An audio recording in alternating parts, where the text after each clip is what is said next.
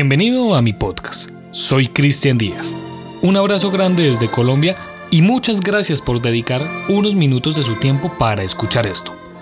El día de hoy iniciamos con una saga que se dedicará a contar sucesos paranormales relacionados con películas, libros, canciones y todo lo relacionado al arte.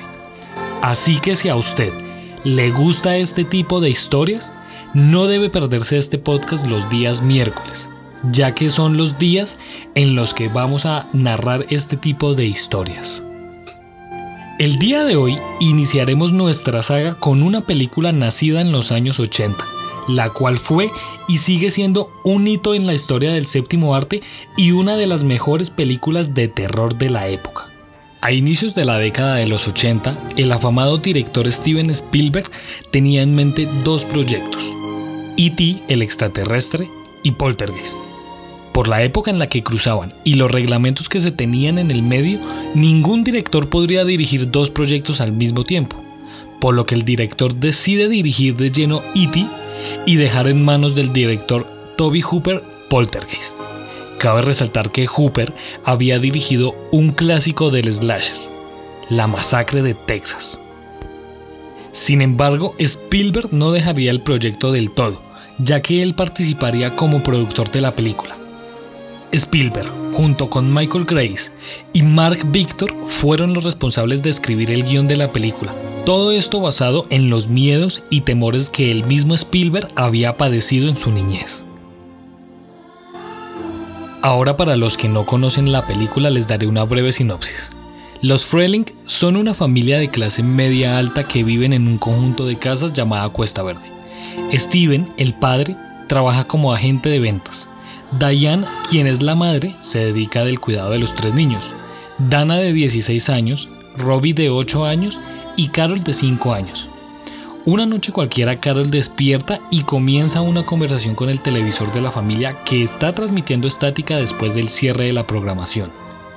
La noche siguiente se repite la misma situación, pero en esta ocasión, mientras el televisor transmite estática, un ser maligno comienza a reflejarse en la pantalla y se desvanece en la pared, lo que provoca un fuerte terremoto.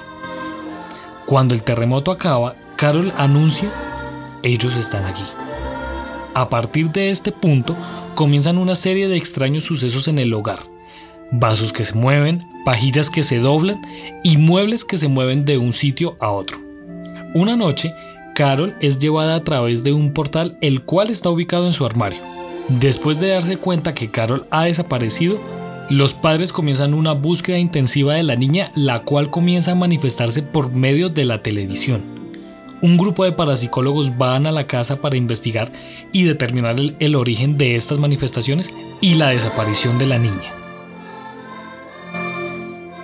Ahora comenzaremos con los sucesos paranormales que rodean toda esta trilogía de películas. Cabe aclarar que la sinopsis que ustedes acaban de escuchar es solo de la primera película. Para comenzar, meses después del estreno de la película, Dominique Toon, quien interpretaba a Dana, la hermana mayor, fue asesinada por su novio John Thomas Sweeney, quien la estranguló hasta dejarla en un estado de muerte cerebral. Sus motivos fueron celos obsesivos. Y a partir de este punto se empezó a conocer la maldición de Poltergeist.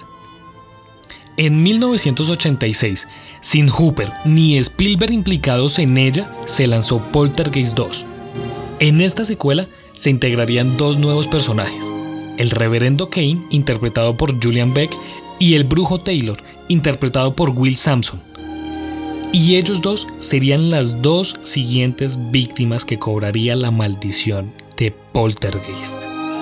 Por un lado, Julian Beck, cuyo aspecto demacrado, el cual se ve reflejado en la película, sería el producto del implacable cáncer de estómago que él sufría, el cual sería el origen de su muerte en medio de las filmaciones de esta secuela a mediados de septiembre de 1985. Más curiosa y de la que se levantaron todo tipo de especulaciones fue la muerte de Samson. El actor, quien se denominó chamán, fue el encargado de limpiar los sitios de rodaje de las energías negativas. Se especula que todo esto era una estrategia de marketing para constatar la maldición de la película. Las teorías de la película se hicieron presentes en 1987, cuando fallece Samson a causa de una complicación renal durante el posoperatorio tras un trasplante de pulmón y corazón. Lo que le daría fuerza a la maldición de Poltergeist sería su última muerte. Heather O'Rourke, quien a los 12 años moriría a causa de un paro cardiorrespiratorio y un choque séptico subsiguiente a una obstrucción renal. Jovette Williams, la actriz que interpretó a Diane Freeling, llegó a asegurar que la maldición tuvo origen en la primera película, cuando en una de las escenas fueron utilizados cuerpos reales.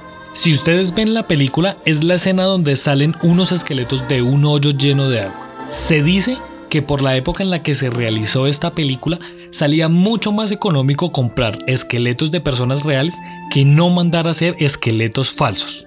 Muchas personas consideran que este hecho es una falta de respeto al mundo de los muertos y por eso fue que se desató toda esta maldición que a final de cuentas acabaría con cuatro actores de la misma saga. Ahora, según mi opinión, todo esto es una serie de casualidades, ya que todas ellas vienen de complicaciones físicas o vienen de enfermedades. Claro, hay un asesinato de por medio, pero para mí son casualidades. Igual esto no quita que exista algo sobrenatural en esta clase de películas, ya que en algunos casos algunos actores han afirmado sentir cosas extrañas en los sets de grabación, golpes en las paredes, sombras que pasan por los mismos estudios y vivencias en sus propios hogares después de largas jornadas de grabación. Un ejemplo de esto es lo que vivió la actriz Jennifer Carpenter, quien realizaba el papel protagónico en la película El exorcismo de Emily Rose. Ella aseguraba que después de grabar llegaba a su casa y comenzaba a sentir pasos en su cocina. Muchas veces también aseguró que alguien caminaba por su cocina y agarraba los vasos y los movía de un lado a otro. También asegura que en su cama, sobre las 3 de la madrugada, sentía que alguien con un peso razonable se sentaba a los pies de su cama y duraba unos buenos minutos ahí. Esto lo sintió hasta tiempo después de terminar las grabaciones. Insisto, cuando uno se mete en estos temas siempre se lleva algo, y más cuando uno sube el nivel como lo hicieron los productores de esta película al utilizar cuerpos reales. Usted decide si esto es real o no. Para mí, esto sigue siendo uno de los grandes misterios que tiene el séptimo arte y sobre todo uno de los grandes misterios que tiene la vida, ya que nadie ha comprobado 100% que estos espíritus sean reales o no, que los demonios existan o no. Usted es el último que tiene la palabra. Sin embargo, no deja de ser un caso inquietante.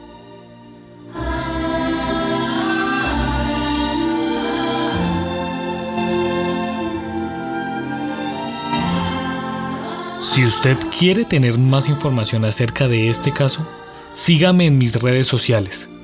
Me puede seguir en Twitter e Instagram como arroba cristian-art4 y déjeme su comentario. Muchas gracias por pasar por mi podcast.